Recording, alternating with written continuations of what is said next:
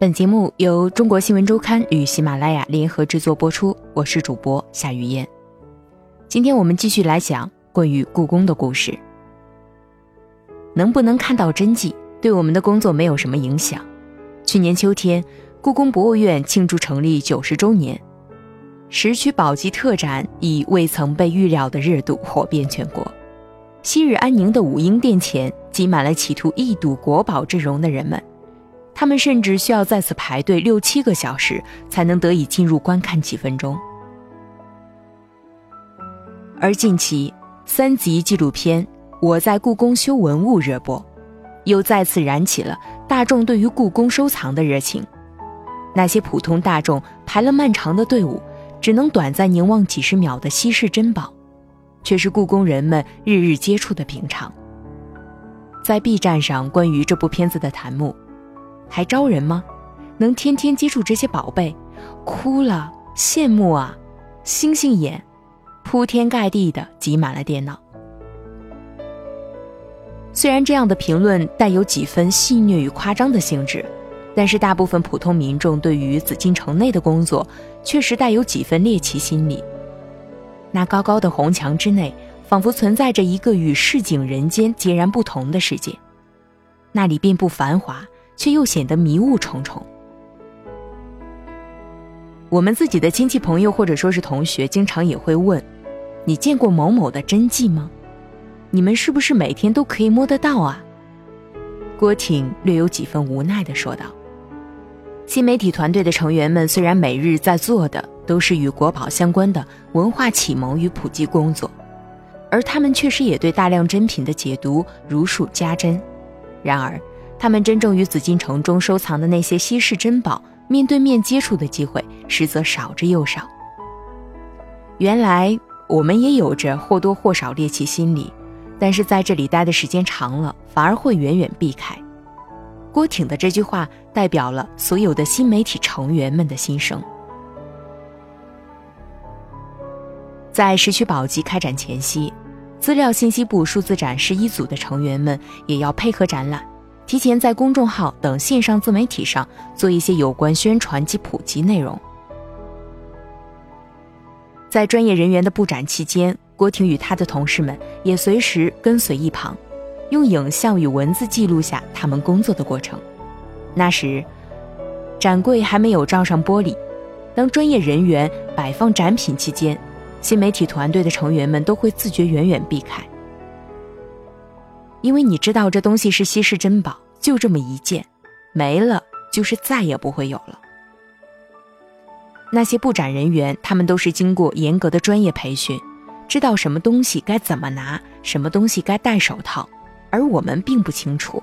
我们所能做的就是尽量远离。迄今为止，故宫发布过两款以名画为主题的 APP。分别是《印滇美人图》与《韩熙载夜宴图》，他们的项目负责人庄颖和李琼曾花费大量的时间与精力，对这两件作品的艺术与历史价值进行研究。而事实上，庄颖从没见过《印滇美人图》的真迹，因为它并没有被公开展览过。而李琼与大部分普通观众一样，亲眼观看到《韩熙载夜宴图》也是通过书画馆的展览。作为项目负责人。李琼与庄颖对于工作所需信息的查询，基本是以高清精细的电子版画作和大量学术文献为基础，并付之以一些非物质上的文化传承，比如故宫内部老先生们的口传心授的指导。能不能真正亲眼看到真迹，对于我们的工作几乎不产生什么影响。庄颖说，在采访中，当我们的话题聊到。我在故宫修文物那部纪录片的时候，郭挺开玩笑地说：“如果拍我们的纪录片，那可就没劲了。基本画面就是看到一个人在对着电脑不停地打字，或者埋在书堆里查资料。事实上，在这里工作的这群年轻人所要面对的，并非是风花雪月般柔软的诗意，粗粝的现实条件也会让他们迎头撞上。”很多现代写字楼中司空见惯的舒适设施，在紫禁城中一概没有。为了保持古建原状，与游客共同使用公共厕所，而为了用电安全，办公室内没有饮水机。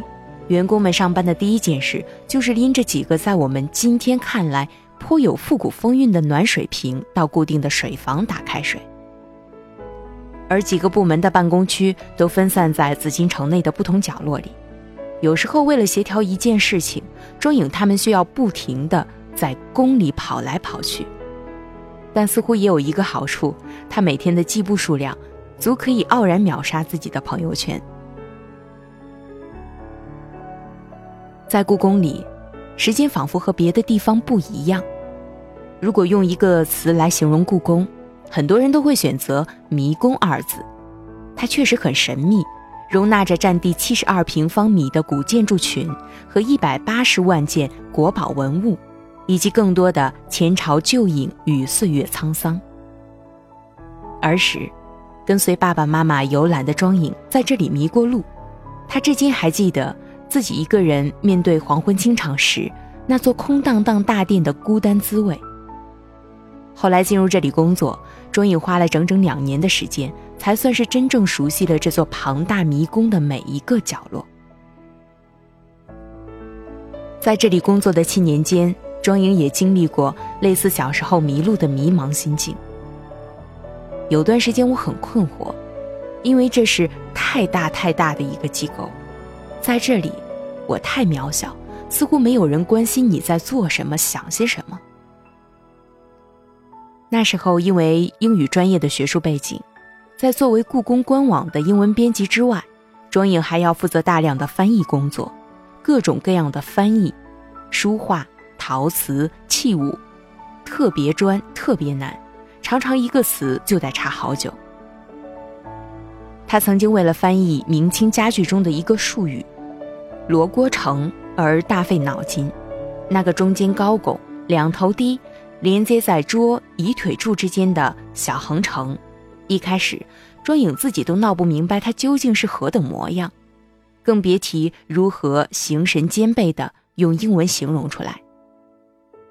学习与历练的过程很痛苦，尤其是在面对着一个幽微复杂又完全陌生的领域，焦虑、急躁、自我怀疑。全都经历过一遍之后，庄影逼自己坐下来，一头扎进去，开始慢慢细细的查。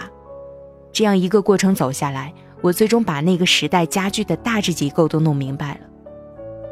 而后来做十二美人图，在面对图画中家居摆设的时候，庄影完全驾轻就熟。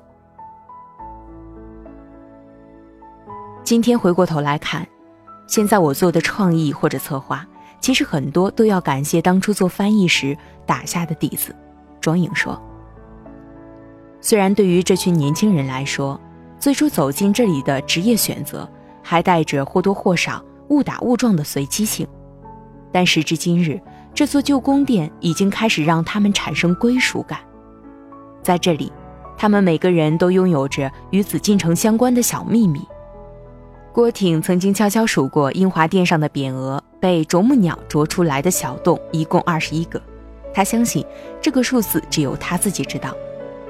张琳永远忘不了自己为摄影而进入过一处禁院，那里有两株静静开放的玉兰，他能想象它们在漫长的无人问津的时光里，就那样年年花开花落，那么寂寞，那么美。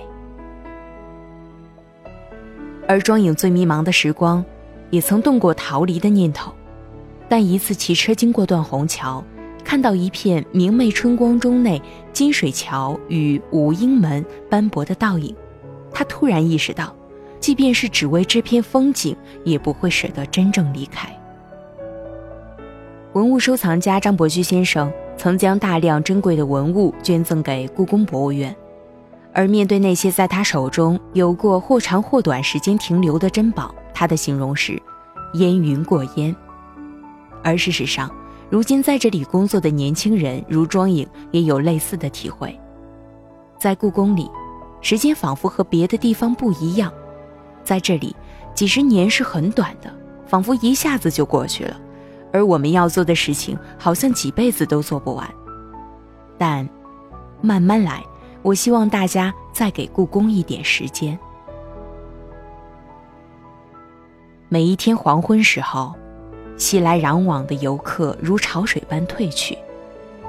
于壮他们也暂时结束了工作，关了电脑，拔下总闸，再一层层检查好，随后将门一道道锁好，将钥匙交到钥匙房，然后静静离开这里。